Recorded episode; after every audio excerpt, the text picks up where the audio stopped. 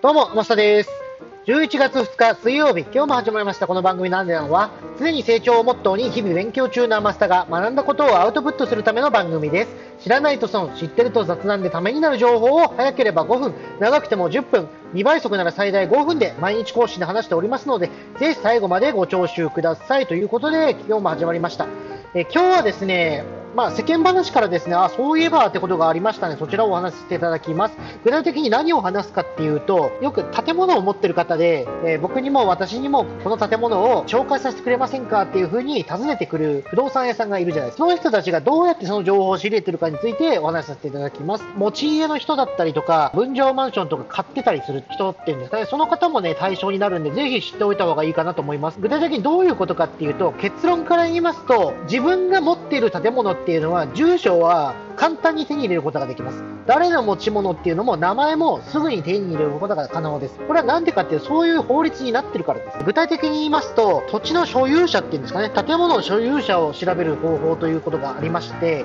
建物っていうのはですね、基本的に不動産の場合はですよ、不動産の場合は、所有者の情報っていうのは、登記簿というものに登記しないといけない。記録を残さないと、あなたのものですよっていうふうに言えないっていうふうに、まあ、法律で決まっております。だからね、買った時っていうのかな、法務局っていう、まあ、なんだ、なんでしょう、役所みたいなところなんですけども、法務局っていうところに、ちゃんと登記をして、初めてそれであなたのものですよっていう所有権がまあ、できる出る、出るわけなんですよ。それは具体的にどうやってそれを手に入れるのかっていうと、法務局に申請に行ったんだから、法務局に、まあなんだ、くださいよって言いに行く必要があるわけなんですね。で、これは基本的に誰ができるのかっていうと、誰でもできます。当然僕でもできますし、まあ、お子さんでもできるでしょうし、本当に何も知らない人が、ああ、そこの建物いいななんて思って、ちょっと欲しいななんて思って、どこか空いてないかなみたいな感じで適当に名前やって売ってくれませんかっていうことももちろん可能です。だから法務局に行って、登記簿の取得っていう、まあ、請求をするんですけれども、それはですね、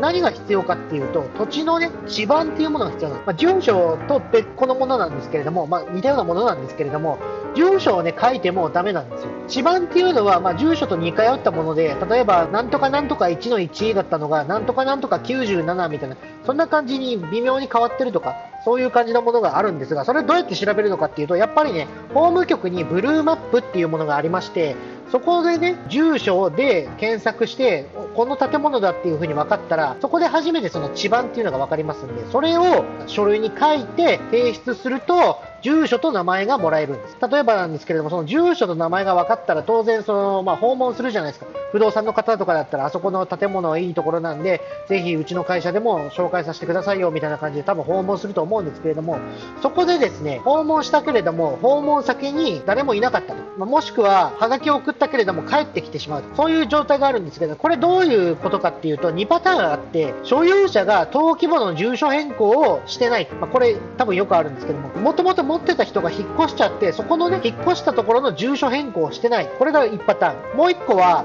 所有者がすでに今亡くなってしまってて、相続されていますと。で、その相続人が名義変更の届け出をしていないと。まあ、このパターンが考えられます。そういう時はどうするかっていうと、結論を言うと、住民票を取ることができるんですよ。何の関係もないじゃんとか思うかもわかんないですけど、取ることも一応可能な場合があります。住民票に関しては誰でも取れるわけじゃないんですよ。どういう人が取れるかっていうと、なんて言えばいいんでしょうね。利害関係がある人じゃないと請求できないんです。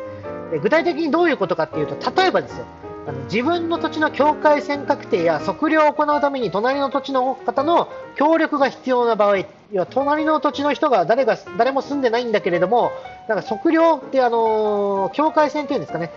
えーと、こここまでは自分の持ち物だよねっていうのをその測量って言って測らないといけない時があるんですけれどもその時に隣の人が分からないと困るじゃないですか。さっき言ったようにその登記簿を取ったんだけれどもそこの連絡先に連絡先がいないと。でこれ困ったぞっていう時に限っては、まあ、市役所に行ってこれこれこういうわけでこういう理由でと相手の方の住所と連絡先が知りたいんですと。住民票くださいよみたいな感じで言ったらそれは取れる時があります。なんかよっぽど変なことしなければ。あとはね例えばそうだな。別の理由で言うと、まあ、なんか地震とかがあって塀が倒れてきそうですとかそういうなんだ緊急を要する場合っていうんですかね。でやっぱ連絡が取れないって時は困っちゃいます。んでそういう時はねさっき言ったあの住民評価とか、まあ、戸籍とかを取って連絡先が、まあ、調べるっていうことは可能ですね。そういう感じで何て言うんでしょう。持ち主を判明し判別していくっていうんですかね。方法がありますよ。まあ、これなんかあの、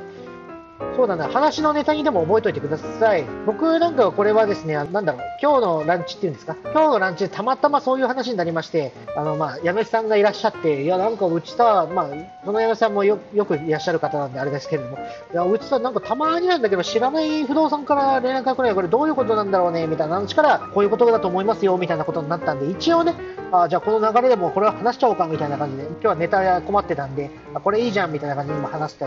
しまったんですけれども、ぜひね、あの、こういう方法もありますよとか、あとなんだろう、全く別件で、こういう状態のこともありますよね、みたいな。なんかちょっと今の話とは全く関係ないことも何でもいいんで、とりあえず僕にね、連絡いただければ幸いです。そしたらね、それちょっと調べたりとか、あ、そういう方法もあるんだというふうに分かったらね、こうやってまたシェアさせていただきますんで、えー、僕の話の、なんだ、僕の話の、えー、練習がてらこれやっておりますので、ぜひぜひそういうネタとかはね、大歓迎ですので、ぜひ送ってください。その際の連絡先は、アットマーク、アマグリスター。アマグリはローマ字で、スターは英語です。もしくはひらがな4文字で、アマスタと検索すると、えー、すぐにわかるかと思います。えー、ツイッター、インスタ、同じアカウント名でやっておりますので、どれかしらでご連絡ください。それじゃあまた明日バイバーイ